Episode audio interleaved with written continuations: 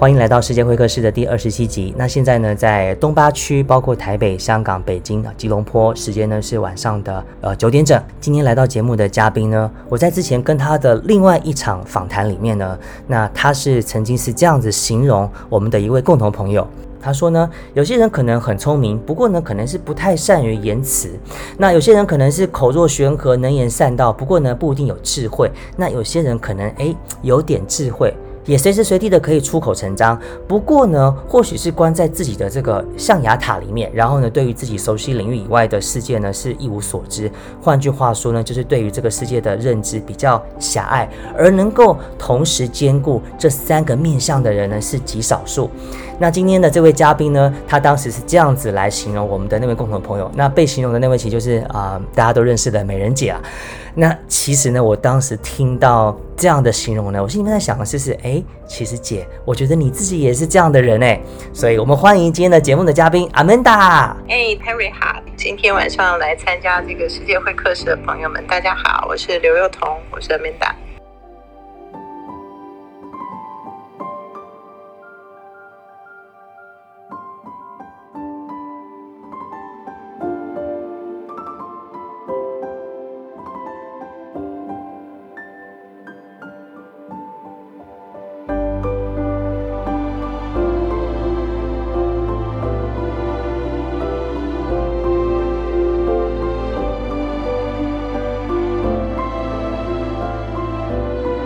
好，谢谢阿曼达哈。大家都知道阿曼达其实最近出书了，然后呢，我相信这本书其实我们光看标题。就知道其实可以给人很多很多的启示，还有很多很多可以学习的面向。哈，书名是《人生赛道，勇敢试也要勇敢放弃》。其实我自己看到书名，书名哈，我其实想到的是，好像是不是其实就是在取跟舍跟做抉择。所以一开始也想要请阿明达聊的就是呢，呃，你自己的人生赛道，现在你觉得你是走到了哪一个阶段呢？我我不晓得今天这个时间点啊，谈我的书是对的吗？因为现在不知道大家看到我是不是就很想问我说，B N T 疫苗什么时候会打？对，时间非常的巧，就是今天刚好就是我们 B N T 疫苗已经在飞机上了，就是这个已经忙活了几个月的时间，所以。那为什么要讲这个事情做开头呢？其实我觉得在做这件事情的过程当中啊，我觉得先不要谈那些好像非常政治性的事情，但我觉得的确，呃，先不管有没有什么任何政治因素，但是我觉得其实在做的这个过程当中就有非常多的学习，因为其实我个人在做这个事情之前，我对生计。产业其实并没有真的那么的了解，好，虽然我做很多的创新创业相关的，但是有，但是在创新创业里面的生计领域，其实我是不太敢碰触的，因为我觉得那个部分多半都有很深厚的知识，然后有非常多呃非常前沿的技术，所以在在过去，其实我是完全几乎对这个部分都是抱以崇敬的一个心情。但是这几个月，我觉得我对生技产业的认识是非常的深刻。然后某种程度，就是现在如果要那个问我说，那个疫苗是怎么做出来的，尤其是 COVID-19 疫苗，或者以后疫苗的发展，就全世界的疫苗的这个呃竞争，然后各个厂厂的这个优劣势，我觉得我虽然不敢讲说可以讲出。很厉害，很深刻，但我觉得，呃，以我们综合整理的能力来讲，有可能就真的可以跟大家分享一些我们一般人可以知道尝试等级的事情。这样，那我讲这个的原因就是说，其实人生的很多过程或者你的机缘，其实你是预料不到的。那。就是像我讲的，就是说我做创新创业那么长的时间，其实，在生计领域里面，其实我是不敢碰触的。我觉得那离我好遥远哦，根本不是我可能可以去做的。而且，那我有选择啊，对不对？我不要选那个领域就好了，那个领域根本跟我没关系啊，所以我不需要去了解啊。看到头痛的事情，我不用去真的花时间花脑筋去体会啊，或者是去上手吧。结果没想到老天爷就还是会安排你一些工作，然后他让你不得不。所以有的时候你真的很有选择吗？哦，不见得。就是你在你的人生过程中，一定有很多就是他他就自然而然安排给你的。而且最特别的事情是，我觉得在我人生过往的所有过程里面，更多的都是我不想去知道什么或不想了解什么，他就会特意的安排来给你。是眼怕眼睛最怕尖东西有没有？然后那个尖东西就一定会来戳你的意思。所以我说这个，因为这本书其实我写了我呃大概职涯哦，就是职职业生涯有大概三十年的一个缩影啦。那但是我写完的时候，我也觉得说，因为大概这本书七万字嘛，那我就说哦，原来三十年也不过就是七万字而已。就是也也有一点感觉说，哦，是这个这个好像也是个蛮特别，就只有七万字，所以写完以后就有一种感想，就是说，如果你人生没有做过一件，或者是让你觉得说，哦，你真的没有预料过的事的话，你会不会觉得有点遗憾？嗯，啊，就是会不会有点遗憾？就是你所有事情都预料好了，你所有事情都你 plan 好了，所有事情你都觉得说，对，他是理当如此的，那你会不会有点遗憾？嗯，所以应该说，我们当然这本书我讲了很多我的选择那，但是我讲的更多是那个我放弃，我为什么放弃的理由。那后来看很多朋友看了这本书以后，就每一次问我，就会其实大家知道要勇敢去做这件事情，我觉得那只是你愿敢不敢而已嘛，就是说你有没有真的去实践那个勇敢去做。但是放弃这个事情呢，就感觉它的背后有好多好多的。的事情可以再多多一些，好像讨论，就是说，比如说你到底什么时机点应该放弃啊？我怎么会知道说我到底是因为努力不够，还是因为我时机不到啊，还是我机缘没有啊？那如果我放弃了，那就像等公车一样，我已经等了两个小时了，那公车还没来，我走了，结果他来了，那我不是很懊悔嘛？嗯，就是说，其实那个放弃背后的确有非常非常多真的值得讨论的地方。所以，其实我觉得这个书本身，嗯。并不是只有我在讲一些我人生琐事啊，其实我写了很多关于就是啊，你在二三十岁、二十岁的时候你在意的，跟你在三十岁的时候在意的，你四十岁在意的。那我现在进入了人生的另外一个阶段的想法，为什么会写这本书？其实就是想把我的。前面三十年做了很多的整理，然后我开始思考我的人生下一步要做什么。就是我也开始在想，说我是不是应该放弃前面的东西，再转进。就没想到这个书写完，就遇上那个要买疫苗的事，就没时间想了，就先想疫苗。不过今天很棒，就我也觉得很特别。就在那个疫苗来的时候，呃，就跟你要有这个对谈，然后感觉又 pick up 回来了我的书。我的想要转进的下一步的那种决定，所以感觉好像冥冥之中哦，就是你没有安排，好像也被安排。嗯，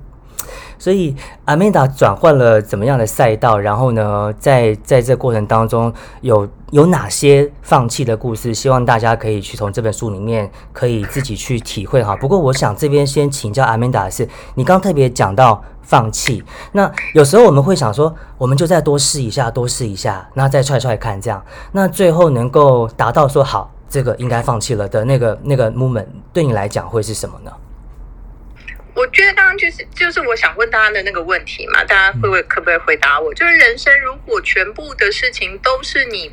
预期中会发生的。啊，就是说你念了什么书是你预期的，你做了什么样的工作是你预期的，甚至你遇到了什么样的人，结了一个婚，然后你是不是要生小孩，是不是要买房子，这一切是不是都是你预期的？那如果这一切都是你预期的，那你有没有尝试想过，你有没有什么时候？嗯，因为人生不可能顺遂嘛，就这些所有的预期当中，也一定有挣扎、有痛苦、有不开心、有觉得说不如放弃，但是。在那个 moment 的时候，你有曾经想过放弃吗？那放弃了以后做别的事情会更好吗？好，如果你的人生到现在目前为止，一切都是一个觉得理所当然，我应该这样子，就算我遭遇到很多的痛苦，我也应该忍耐。如果都是这样的话，你有没有一些小小的遗憾呢？如果有，那就表示你曾经在应该放弃、应该转进的时候，你没有勇敢去做。嗯，所以勇敢去做跟放弃其实是一体两面的。我就常常很多转职的朋友会问我说，怎么样能够判断我现在想要离开这个工作去做下一个工作呢？嗯，是因为我找到了下一个工作吗？我说不是的，绝大部分状况是你不站起来啊，你没有办法去找下一件事情。所以你如果一直坐在那边，觉得说我想要找，这天底下就没有这么好的事情，就是说，呃。就那个事情，好像就他自自然而然、理所当然的送到面前。那如果有这种东西，绝大部分他都不会离开你原来的轨道，就是大概就是在你那个轨道运行，你只是转在可能你知道吗？不同的公司、不同的地方，但是你其实并没有真的改变很多根本的事情。那其实那也不叫做转。所以我其实做了很多很多种工作。我要讲说，我其实不是一个。呃，应该说，我也不是说念书念的很烂，我只是说我可能不是真的大家觉得呢名校啊，或者是出国读书或怎么样，就是有一些很好像能够出社会就让人家觉得很亮眼的这种学历的的证明。那所以其实我觉得，在一开始去抉择行业的时候，或者甚至我是念哲学的嘛，就是到底应该做什么，然后何去何从，其实根本完全都非常的茫然。所以我试错的过程会更多，然后我去尝试做任何事情的过程会更多。那我举一个很重要的例子，例如说，因为我其实曾经是电视台的记者，而且我考上电视台是一个非常奇怪的，或者是根本就是走狗屎运的一个过程。大家可以去看我们的书，就是其实我考上电视台就真的是一个机缘的关系，不然的话，以就是以前我在我那个年代时候的三台，其实都是非常。呃，你知道，就是新闻，就是以新闻系或者是新闻研究所这种著著称的这种名校才考得上三台。但是那时候因为环境改变，就是有很多这种开始有有线台的竞争，大家需要就是记者不再是那个呃，只是呃坐在家里或者是你知道，就是很很有深度的人，然后也很需很需要那种讲话不会。呃，就是打劫的人，然后一次可以讲很久的人，就是类似我这种。所以，所以那我为什么会这样？是因为我年纪轻的时候，我大学的时候其实念哲学，所以我这大部分的时间都是在那种那时候的电脑展场，甚至是路边呐，哦，就是甚至我我做过，就是现在大家讲的那种 show girl 的工作。那我甚至最惨的时候，我还有。站过，因为那时候也没有什么烟害防治法，我还站过卖烟卖酒之类的，就大家会觉得，就是其实就大家讲的烟醋酒醋很惨嘛，嗯，所以可能大家会觉得跟我是有蛮大的落差，但那那的确是我的人生，所以我最惨的是这也不是最惨了，就是曾经还接过那种就是在高雄的乡下杂货店门口，然后站在那边，然后也很莫名的就会在那边促销这样，所以。所以就是，其实我的意思就是说，在我进去电视台之前，我其实各行各业什么事情我都做过，那也没有太多什么包袱啊，或者是我自己自认为我可以做什么，就是什么都不能做，也表示你什么都可以做，就是弹性很大。那所以我考上电视台，所以大家应该要想象，就是说一个没有这些就是光鲜亮丽背景，然后能够考上一个三台，我们那时候三台进去。先不要讲说你是什么，他那时候三台不像现在，那时候三台就是一个你知道铁饭碗、金饭碗、钻石饭碗的概念，一年是要领二十个月的薪水的。然后，呃，先给你薪水，你先不用工作，先给你薪水的。然后还有就是各式各样，动不动就在领钱。然后其实。起薪非常的高，就你大学毕业，他是按那种几职等开始的，但大学毕业就是大概五六万起薪这样子，所以其实是一个非常非常优渥的工作，尤其是那时候三台的记者，其实呃，就是他的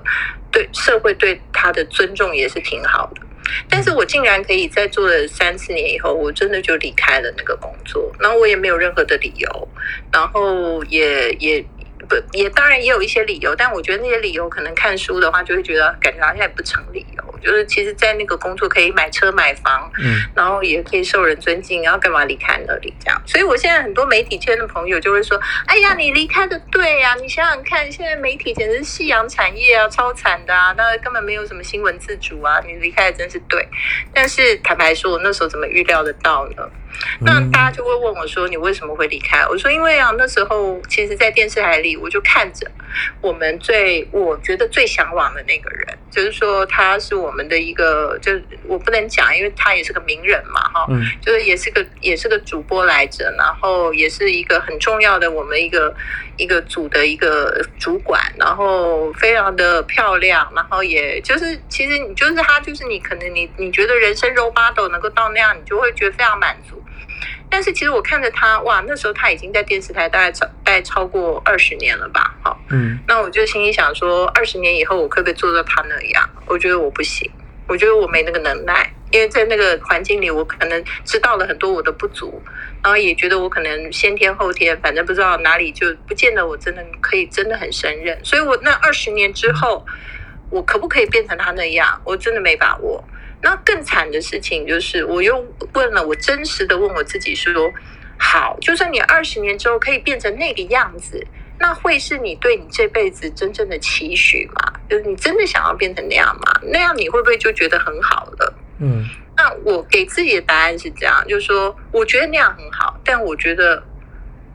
那好像也不是我真正会觉得很满足的。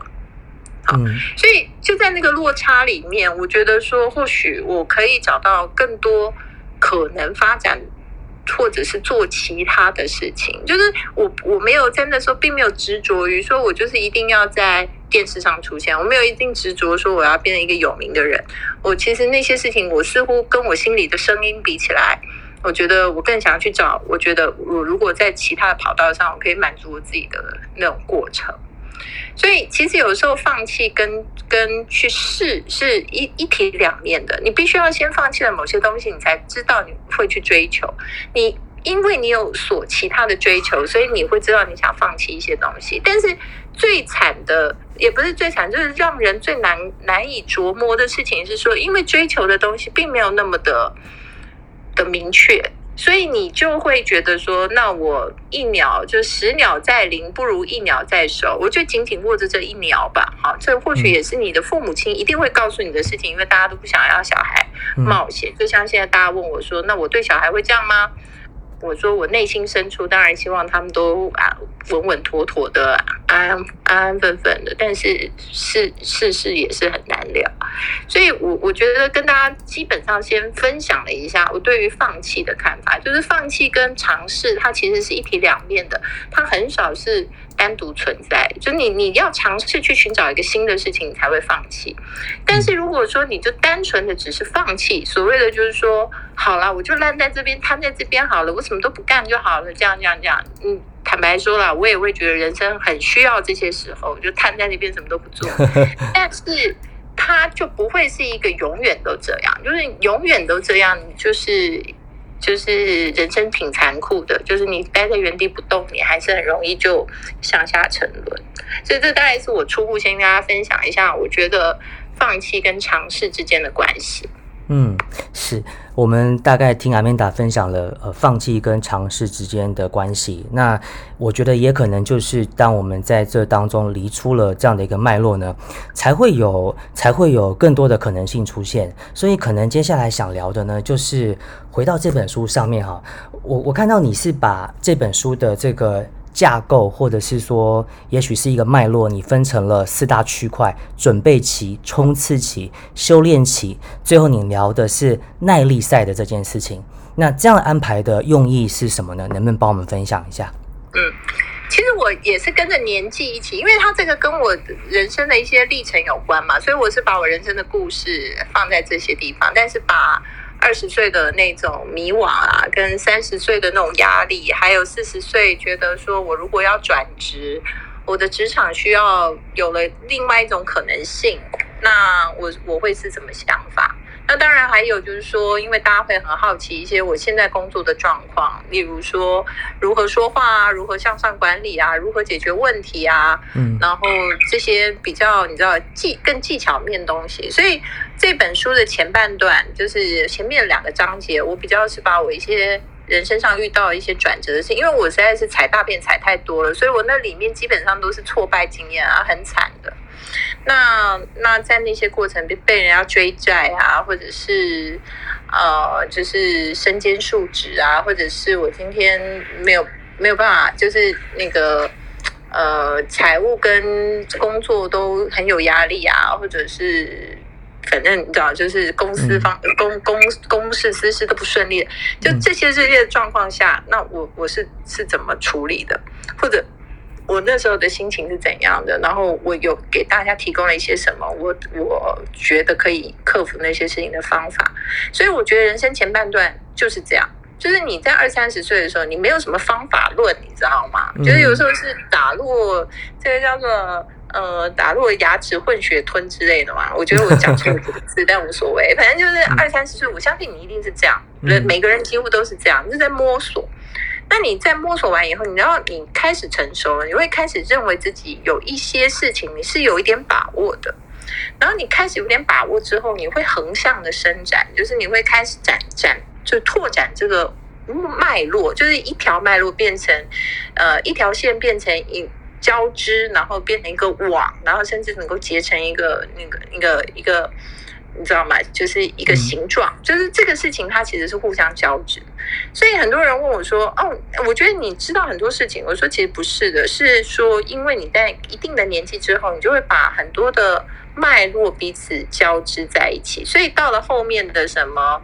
就是叫做修炼期啊，这些的时候跟年纪有关，然后也跟那时候会遇到的事情有关。例如说中年转职，哦，中年转职非常困难，就是你已经在前面很多人，尤其是现在，就是说因为呃，感觉有世代的隔阂，就是你你前面学习的很多事情，其实呃，就是物换星移之后，可能没有任何就是。就是新的产业出来了嘛？那你以前旧的技巧，其实，在新的产业里面，不见得有真真的那么大的功能。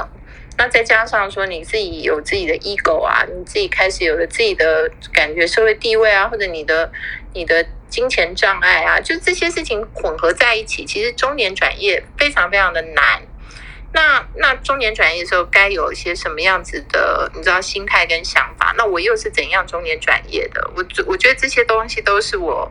在后面这些修炼期怎么给大家的分享。那当然就是我刚刚讲，所以后面的两章其实有更多的方法论，就是我到底做了哪些事，然后它有没有步骤，有没有可以依循的方向？例如说，呃，一分钟说话术，好，例如说你想要那个就是。交出，因为你开始到了比较成熟的时候，你必须要有伙伴，你必须要有帮手。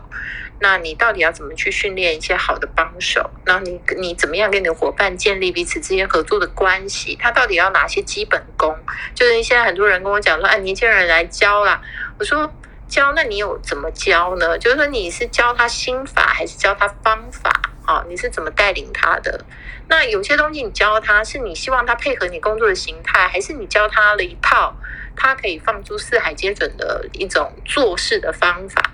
如果你能够说明给他听，你教他的是一个他出去做事都能够无往不利的一种工具的话，那他会不会那么排斥说照着你的事方法去做做看？还是你只是想要他适应你，知道你心里的那种，就是做你心里的蛔虫，感觉好像你无时无刻一伸展，他就知道你要干什么。我说那是不容易的，就是人是一定要教的。如果人不人不教，你是帮手不教，然后新来人不教，你是没有办法好好的，就是去享受他带来给你，不管是合作的开心，还是他。他能够为这个团队付出的那种成果，这是不不可以的。所以我也告诉大家一些什么，就是判懂汇报管，就是五五大口诀，就是判懂汇报管这五件事情，你只要让他学会，然后甚至我觉得也可以拿来是自己学会，因为我觉得现在很多就是基本上你要解决问题，或者你要有更 upgrade 的这种呃经营管理，就是你。读那么多很深奥的经营管理书，但是你基本的工作逻辑，就是工作的那种叫做呃呃基本工作的怎么讲呢？这个叫做心法嘛，也不是心法，它就真的是一个简单的的方法哈，嗯，那你你都没有去掌握的话，因为比如说判就是判农会报馆的判，我们先讲判就是你会懂得如何去判断它的优先顺序，就哪些事情要优先，哪些事要摆后，因为你开始成熟，变成一个跟在社会化开始跟人家工作的人，或者是跟社会相处的人，你就会开始不是只单单一的一个工作，你就会。多功在你身上，那你是怎么去判断你的优先顺序的？啊，很多时候只要这个顺序一搞错了，你就会很惨。就是你沟通的顺序搞错，你就很惨；做事的顺序搞错，你也会很惨。你判断事情优先顺序哪个先先来，哪个后来，你弄错了也会很惨。我就举个例子，我说我其实去 Seven Eleven 就是便利商店啊，我觉得我们小气店员或者我们的便利商店的这个呃工作人员是全世界最厉害的。为什么？因为他们好会知道那个先后顺序啊，就是你知道超级有效率，而且那个他的先后顺序就在同一个时间里，他处理八件事情的时候，他知道要先按耐这个放上那个杯子，然后帮你处理结账，接下来从下面掏出东西，就是他他就会有他一个方式。那嗯，那其实这个不不管是哪个阶段的工作，他都会有这个所谓判断的。基本判断能力嘛，那你就想想看，如果他没有很熟练能判断这些事情，或者很下意识的能够马上做出判断的话，你想想看，那个便利商店会不会是一个灾难？嗯，应应该会是个灾难吧？好，所以其实我觉得道理没那么难懂，但是它就是经由你能够。描述了一个正，就是至少可以依循的方法论，你可能可以交出很好的帮手。那你怎么样去向上管理，管理别人的期待值，管理你的老板，管理你？周边跟你合作的人对于一些事情的看法，还有你遇到冲突的时候，你会是怎么解决？就是这些其实都是蛮所谓技术性。所以我觉得这本书的前半段、前两章比较是二三十岁的时候你在处理迷惘啊，或者是人生才大变的一些过程。但是四十岁以后比较多的是你会想要转进，你会想要 upgrade，你会想要重新挣脱或者重新尝试。你也可能会需要更多的技巧。然后更多能够应对这世界的方法，我觉得这些都就大概是这本书我想表达的。嗯。你刚刚有特别提到哈，就是这个脉络是依循着你自己过去的你走过的，包括呃年纪的过程，然后你成长的过程这样子去做安排。不过现在可能因为呃职场的多元性，或者是说你刚刚特别提到的新的环境变化了很快，新的技术会不断的出现，所以有没有可能就说在中年转职的时候呢，很多人甚至是去重新回到一个 circle 的前面，重新面对准备期跟冲刺期这样的情况？那你会给他们什么建议呢？嗯，我觉得应该这么说，你在前面二三十岁累积的人生经验，它一定有助于你在后面去判断。但是有的时候，它也累积了一些，你知道，就是屏障，就是你可能在那时候有蛮优越的，你知道，职场表现，或者是被人家肯定，然后可能你头上的光环也挺多的，那个身上的那个羽毛也蛮蛮丰厚的。结果一个不小心到中年，你可能你知道吗？就算是你不是。落魄，你只是想要转到另外一个你所不熟悉的地方，你都有可能那些东西都不存在，或者那些东西你自以为存在，但是在别人的眼里不存在，嗯，对吧？所以这件事情其实你在二三十岁的时候，你你如果真的有经历过一些事情，而也内化了，也重新去反省检讨，或者是你把它变成一个心理你觉得想要去突破的事情，就是或者是你已经把它当成你的心法。那你当然，你四五十岁的时候，你的领领悟力就会更好，然后你也比较容易去克服一些心理障碍。其实坦白讲，我觉得人最特别的事情就是说，我们都常常说，好像人定胜天或者心念可以，对不对？大家就想说，呃，像宇宙下订单嘛，然后你的心念到，然后事情就会到，就你要先心想才会事成，就是你要一定要有先有那个信念。我其实个人也是相信的，你知道吗？就是因为为什么？我不是说相信一个念力，说哦你这样然后就会到，不是的，我是相信什么？相信因为你有念之在之的这件事情的时候，你在下你每一个判断的时候，你会照朝向那个方向。就算你自己没有很确定你的目标，你但是你知道你要走到哪里，或者你心里有这样子念之在之，在想那件事情的时候，你就会不知不觉的在做很多判断的时候往那个地方去。这个其实是一个基本的前提。所以我觉得，如果二三十岁，我们真的真的有一些体会，我们到了四十岁，真的遇到了一些我们需要转换的时候，那些是有用的，你知道吗？最怕的就是二三十岁就无风也无雨，什么都没有，然后。这样快快乐乐、开开心心，然后到四十岁忽然都要被雷打醒了，还是说我今天觉得我要去干嘛了？然后就那个东西，就你你真的就是有需要去再重新经历那个迷惘啊，你知道吗？就是那种压力啊，那那就是会比较，嗯嗯，我觉得那就是那个辛苦就不完全只是说你就面对单一的问题，你就是内外交相间，你还必须要去。去重新呃，就是强化自己的心态跟心理的想法。嗯，就是这个这个是也是蛮特别。但是我觉得，因为四五十岁以后比较容易会找方法啦。因为有一些经历你不需要自己经历，有些事情你听别人说，或者是呃经由一个学习的过程，其实某种程度没有十分像，可能也有六分像。所以我觉得。你知道我其实是觉得，所谓人家讲高年级实习生呢，我是蛮，我是觉得蛮棒的，因为我觉得不是说年轻人好像我对年轻人意见不是的，我觉得年轻人很棒，他们有他们的创意跟他们的那种，你知道非常多的，呃，更何况他们就是网络原生代，所以他们其实对于新的生活方式里面的很多东西，我觉得他真是强强过。那个中生代太多了，因为他是原生的。但是你如果要论说啊，解决事情的能力，跟很多对很多事情更深刻的理解，然后更能够确立一些目标，然后更有忍耐的能力，然后走到那里的时候，我觉得其实你知道，真的一个团队里头还是要有相对成熟的伙伴。嗯，是。刚才其实阿米达讲到，呃，向宇宙下订单，其实这是我看完这本书我最感动的一个环节之一，就是下订单这件事情哦，宇宙不只会给你，而且还会加码给你。阿米达，你觉得 这里要不要帮我们特别 特别剧透一下？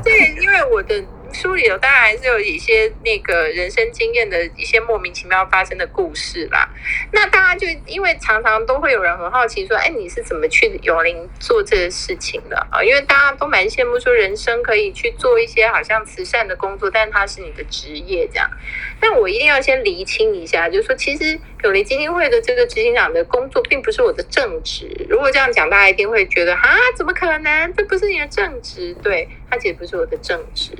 我的正职其实是我有一家顾问公司，然后我专门在做创新创业的辅导，所以我也我也做很多品牌的案子。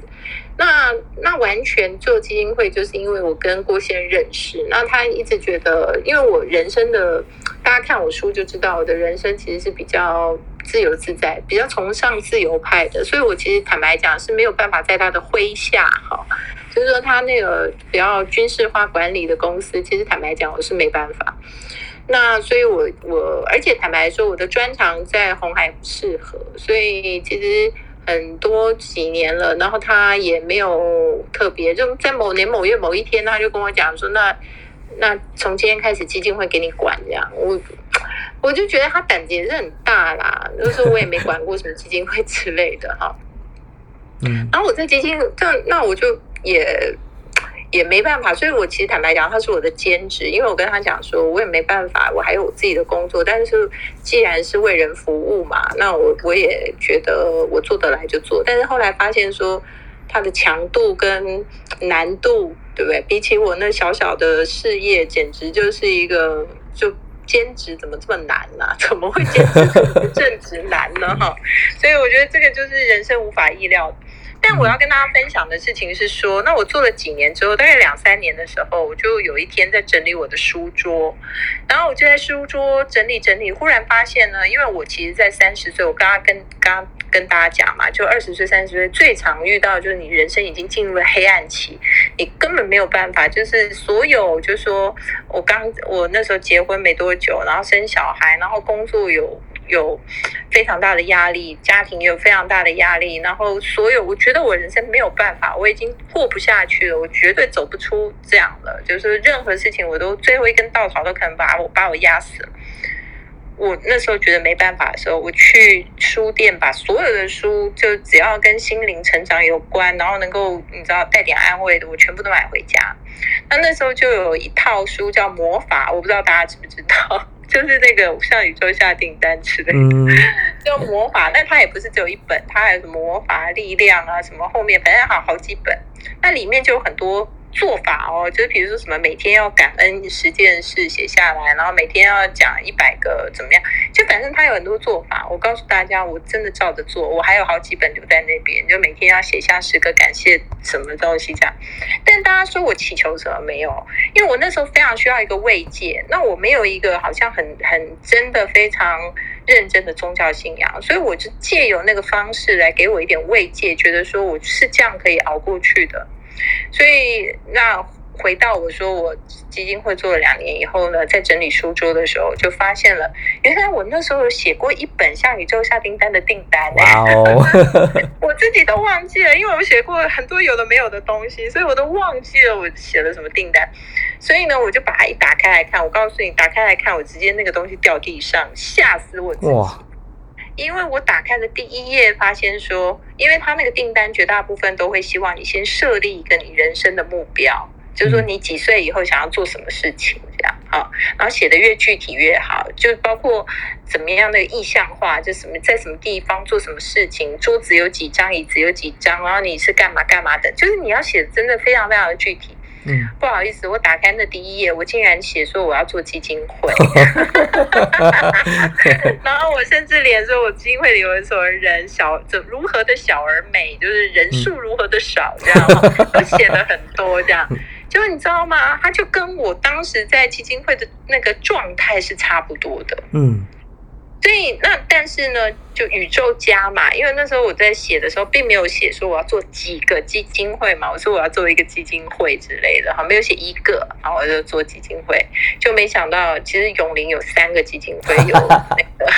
有教育慈善，对，就那时候我没有管健康嘛，那但是我那时候还有监管红海，因为那时候。那个郭台铭现在还是红海董事长，或者还有监管红海交易基金会，所以你知道吗？就是说，其实有时候订单就下了会有害怕，这样就是你下了，结果没想到他一次给你很多这样。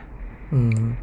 那后来大家就会好奇，就问我说：“哇，那么灵验，那你后来有再继续下订单吗？应该还有再继续下吧？现在有没有再写一本这样？”那因为大家知道，我真中间曾经经历过一个非常不知道该怎么说的过程，就是。搞一些自己这辈子没搞过的事情，就是有点政治化 的。然后呢，因为弄了那个政治的时候，我就我就自己啦，默默的心里觉得说，这就是那个订单的后遗症。嗯，就是忽然那个订单的后遗症就是这样。然后后来就觉得有点害怕，就是原来订单下下去以后，就是你会有一点呃，不知道它会带来什么样的事情。啊，就是因为你在下订单的时候，你可能就写你你想象得到的嘛，正就是你喜欢的事嘛。但所有事情都是一体两面，没办法选，就是来了这个，可能也来了别的这样。嗯，所以后来，你你，但不知道大家可不可以理解我的意思，就是说，反正福祸相依的意思哈。所以东西就，哎，我也不是说那段时间是祸啊，我这反正意思就是说，它其实来的东西可能不完全只是你想要的，就是它会伴随着一些东西来上来。所以我就觉得哇，那后遗症其实蛮强的，而且那个后遗症，我觉得后来我还觉得我自己有点生病，所以我就在现在我就再也没有期许我自己再下宇宙下订单了，因为我就觉得说好像也不用了，就是为什么要下订单呢？就我其实或许每天我对于我自己的人生想要怎么怎么过或怎么掌握，那或许就是我的订单了。嗯，那那么具体的写订单，万一他又。他又实现了，那我又不知道付出什么样子的代价跟后遗症，我有点被吓到，所以我就现在没有下订单，这样是不是很蠢？所以我觉得 就是这也是个人经验分享啦，并没有保证说下订单会成，或者是那个下下了订单成了以后会有什么不好的结果，嗯，就纯粹个人经验分享。所以我觉得有趣的事情就是说。嗯，人生或许真的没有你一定能掌握的事，但是在每一个阶段的时候，都有。其实每一个人，就是我，我觉得啦，哈，就是市井小民们，我们我们大家有钱没钱，有地位没地位，然后有背景没背景，其实我们在心理上都同样的面临了我们在那个时代或者那个年纪里头所面临的困难，跟一些痛苦，跟一些挣扎。嗯所以其实我真的觉得，呃，就是看看别人的书，了解一些别人的想法，然后再知道一些别人在遇到这些事情里面他是怎么做的，他是用什么方法度过的，或者他是用什么样方法，就不是只是哀伤的事，连快乐的事情都是，就是那么快乐的时候，他是怎么样去看待他的快乐，我都觉得很棒。就是那一件事情，其实我们大家都是共同的。嗯，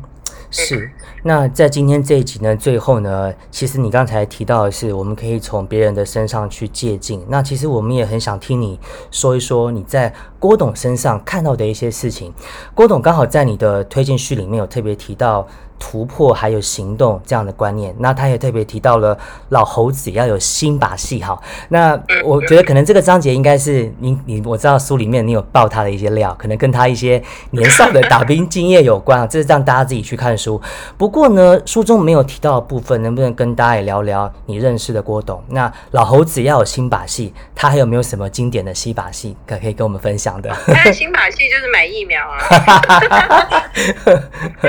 其实我觉得以前可能还比较大家对他的认识还比较是，我觉得大大家对他的认识有三阶段嘛。第一阶段当然就是他是一个很大的企业的创业家，很特别白手起家，然后创造一个那么大的一个，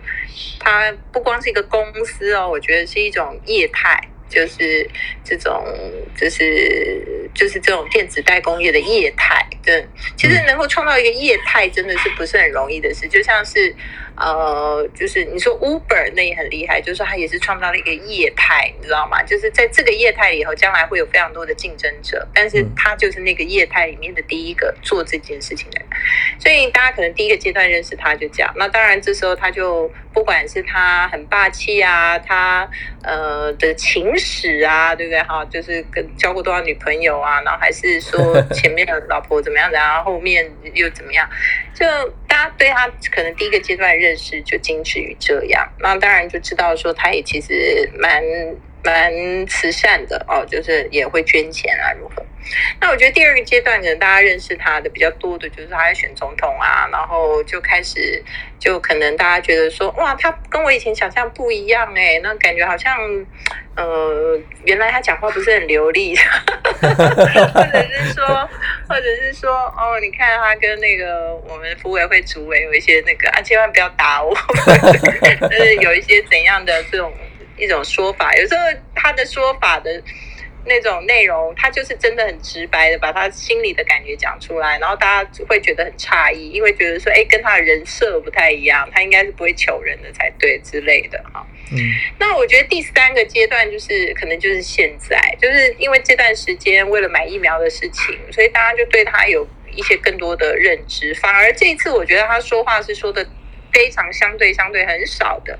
但是其实对这件事情的报道是很多的，或者是对这件事情是有很多揣测的。那也有可能是因为他这次做的事情是跟大家切身利益相关的，所以大家就更在意说他他所发出来的讯息会一举一动。嗯，那我觉得如果你要我讲，因为现在大家对他可能就在这个新闻的浪头上嘛，所以我觉得啦，哈，嗯，挑一些。别人不太敢去做的事情，然后可能某种程度跟自己的利益没有很直接相关的事情，所以其实，在做这个事情的起初，会有非常多的人或者非常多的报道去揣测，就是他的想法哦，可能是二零二四还要来选总统啊，还是说今天是因为他要进军生技业，所以他觉得应该这个。其实坦白讲，我觉得大家想这些事情有一点。就是也不是说把它过于就是故事性的描，或者是说夸大，也不是这个意思。就是说，其实要做那些事情，我觉得好像不需要绕这么多的弯呐。哦，就是说选总统还很早啊，就是这时候选总统的。嗯，那那你说生技产业，坦白讲，就绕那么圈一大圈，然后去花个几十亿，然后想办法，那不不如把那几十亿拿来投资就好了，干嘛要去搞这个捐疫苗，然后发展生技产业？这超怪的，这个逻辑不是很通。所以就整件事情，我觉得就是他就是会去，他就是那种会去挑一些，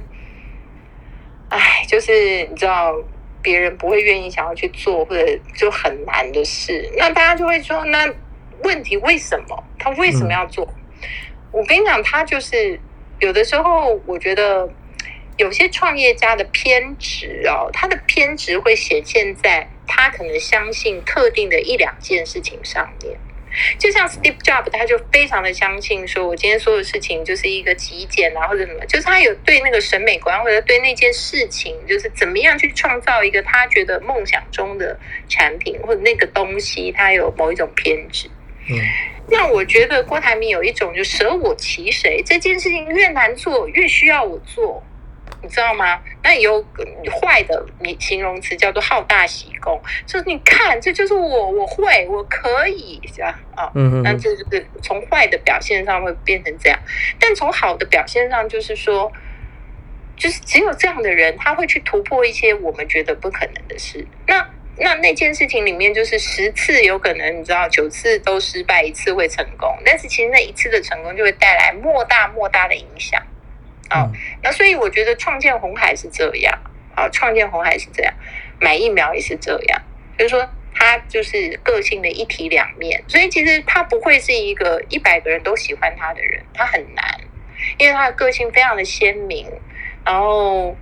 呃非常的非常的急，个性非常的急，现在这一分钟想到下一分钟就要发生这样啊，然后说是风就马上有雨这样，嗯。所以不是一般人不会喜欢他，而且展露出来的那些那些棱角啊，或者是那种那种那种，或许用比较负面的话，就盛气凌人啊，或者让人家觉得说他就是很棒啊，对不对？这还是算讲好听的。那所以他不会是太多人喜欢，但是很特别的是，其实我们人大部分都想要别人喜欢，我们不太会去挑那种大家不喜欢我的事情做，对不对？嗯，所以就变成是说，好像。荣辱自负啊，自己我就反正我就做我自己，我喜欢这样。跟大家爆料一个小事情，因为其实刚开始要买疫苗的时候，说实在，我们也不知道我们会不会成功。那那时候我就有跟他说一句，说说我们现在惨了，因为我们就扛密说我们要去买嘛。那当然也没有跟大家说我们一定买得到，但是你知道，只要我们说要买，大家就觉得说你一定得买到，对吧？好，所以呢，那时候我就跟他说，完蛋了，完蛋了，我们如果买不到，我们如果买到了，我们也是中共同路人啊。我们如果没买到，我们就是全台湾最大的笨蛋，这样好，就是最惨，就是讲感觉买到买不到都很惨这样。然后他就说，哎呀，那个中共同路人就不用了，你就不用管那个。但是变笨蛋这件事，他还思考了一会儿，然后跟我讲说：“没关系啦，我就躲去夏威夷哈。”就某种程度，你知道，就是你要真的要成一些大事的人，有时候他虽然很认真，但某某种程度也要蛮能够放得下的。就是你要能够阿 Q 的去面对，说如果万一失败了，那失败很惨呢，很丢脸呢，很不行哎，会被人家讲很多话哎，那那你会怎么面对？我跟你讲，我要是我，我是说不出来。我躲到夏威夷，我是觉得说天哪啊，怎么办？嗯，我在这里活不下去了。那当然也是因为我们很惨啦，因为我们没有地方跑，他还可以跑夏威夷的哈。所以，但是说实话，那就是他一个帮自己解嘲或者想尽，就是一个自己忽然想的一个退路，这样啊，我就躲到夏威夷这样。好，那幸好是买到了，幸好是明天就要来了。所以我觉得这事情似乎。也慢慢的可以告一段落了，所以我说这件事情就是凸显了他个性上面有非常多让人家不能忍受的地方。我现在这样讲，我一定就是没关系，因为我们这边现在人没有很多。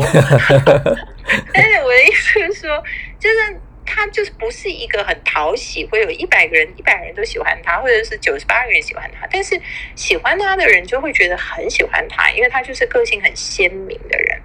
那当然就是我觉得，其实外在外面的人喜欢他不喜欢他都无所谓啦。比较惨的是我们在旁边做事的人，或者是对不对？他的亲朋好友，当然就是会那个。但我觉得他就是标准的那种刀子嘴豆腐心啊。嗯。标准的那种，就是发起脾气来像狮子，然后乖的时候就是很可爱的，像一只完全无害的小绵羊之类的。就是他的那个个性的那个落差，也就是非常非常的大，就四季很新鲜明的概念这样。所以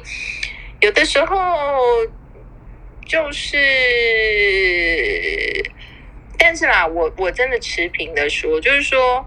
嗯，你知道做做，如果说一个公司、一个企业这么大的集团，弄了那么多的人，四十年来出来骂他的也就那几个啊，那那几个其实都还有背后可能的一些故事。这样，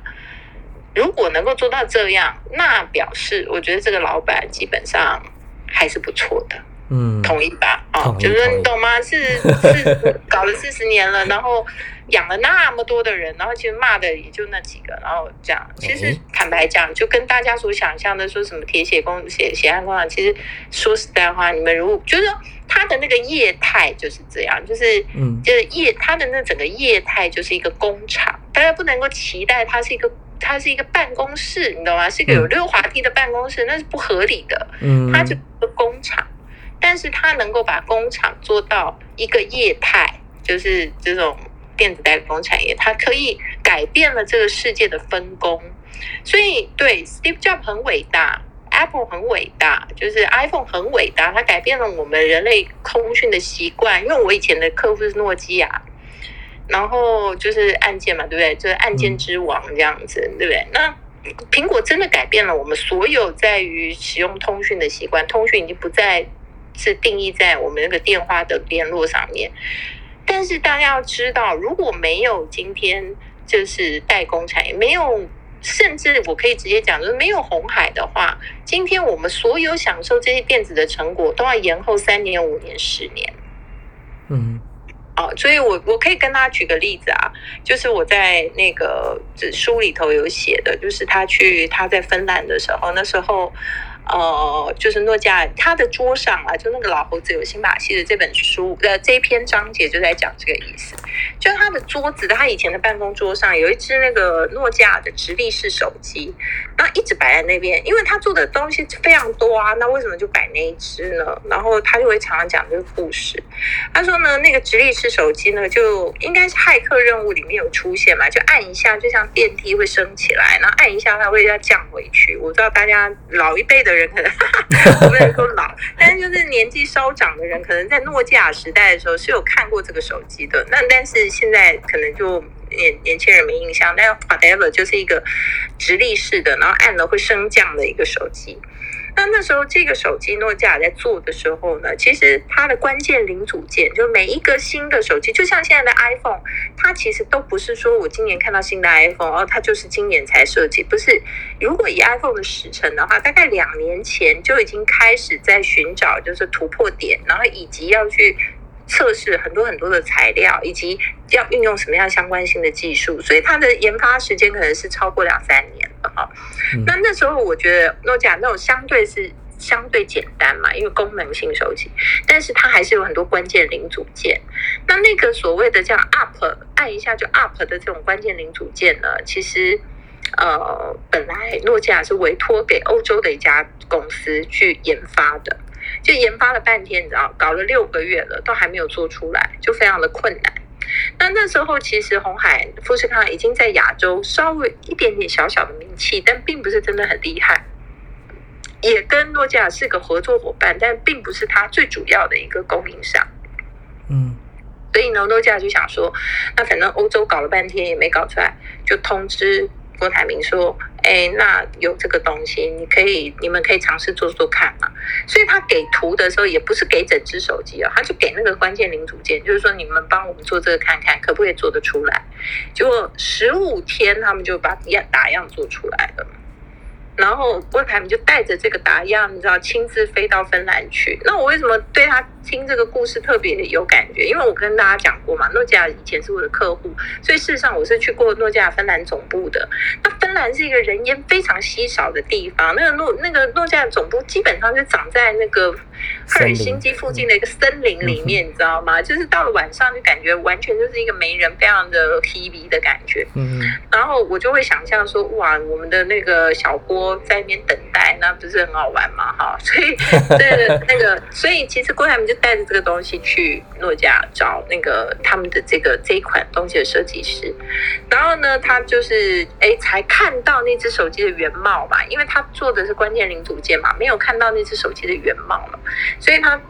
看到那个样机，然后装上去可以按了这样 up，按了这样的那个回来，这样收回来，这样他觉得非常的有趣。他就问那个设计师说：“哇，这么厉害的设计，你在诺基亚待很久了哈？”然后他就说：“没有，我刚来。”然后就说：“哈，你刚来啊？那你以前在哪里工作？”他就说：“哦，我在诺甲对面的一家公司，然后某某某哈，那公司大家可能不不是很了解，然后就什么名字这样。”然后郭台铭就问他说：“哦，那那家公司做什么的呢？”他说：“哦，我原来公司是做电梯的。”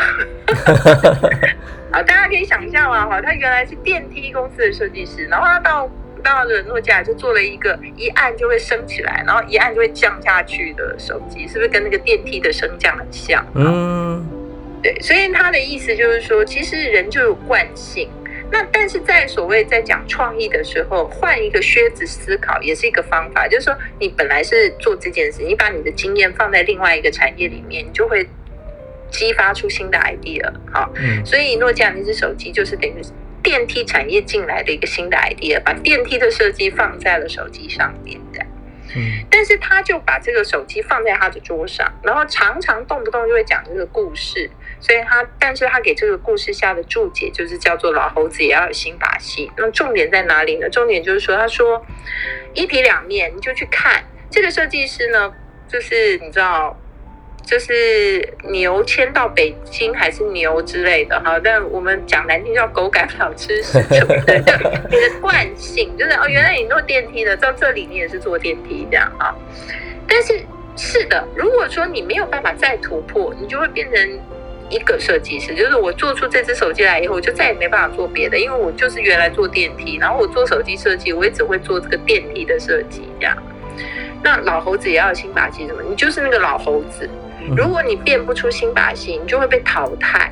你知道吗？你就会不会再收到这个、这个、这个？你你知道，你你只能做的就是你会做的事情，但你会做的事情不一定永远都有价值嘛，所以。你老猴子一定永远要新把戏。那他他为什么要这样讲？因为红海事实上已经是一个几十年了，对不对？四十年的公司了。那公司的高管或者他身边的人，其实都是你知道打拼了很久，他们可能都非常的资历显赫。但是在他的心目中，也就是我们大家都是老猴子，我们都要有新的把戏。如果我们不新的把戏，我们也会被这个时代所淘汰。这个就是我觉得他讲的意思。但是从诺基亚那个案例里面，我还是可以说，叫换位思考的时候，或许你也可以激发一些创意。所以有些事情你想不出来，你找一个其他产业的人想，说不定他就会帮你把他的经验带给你，或许你又有了一些创新。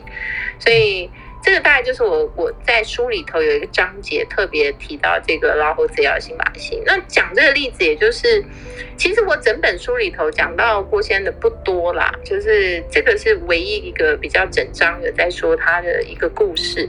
那不多。但是我觉得他有一些蛮有蛮有发人深深省的话，这样子，我我觉得也是对我受益良多，所以我也有在这个书里的一些经验里面，有把这些东西写进去。所以其实大家可以，如果将来有机会，大家有看过书的话，也可以我们再多一些更多的讨论。嗯。好，谢谢阿曼达。好，那老猴子还有哪些新把戏呢？大家记得去买这本《人生赛道，勇敢试》。尝试的是哈，勇敢是也要勇敢放弃。这本书现在在所有的这个呃销售渠道上面都可以买得到了。那今天最后再次谢谢阿曼达。那阿曼达刚刚有特别聊到哈，这是你过去的人生的这个脚程当中呢，有一段比较特别的是跟政治有关的。那我们就到下一集再请来跟我们分享。那再次谢谢阿曼达，谢谢。也请大家啊，如果你喜欢我的节目的话呢，请你到 Apple Podcast 给我五颗星加评论。那你的鼓励是我最大的助力。我们就下再见喽！大家不要乱许愿哦，要是不小心的话，订单会实现喽。拜拜，拜拜。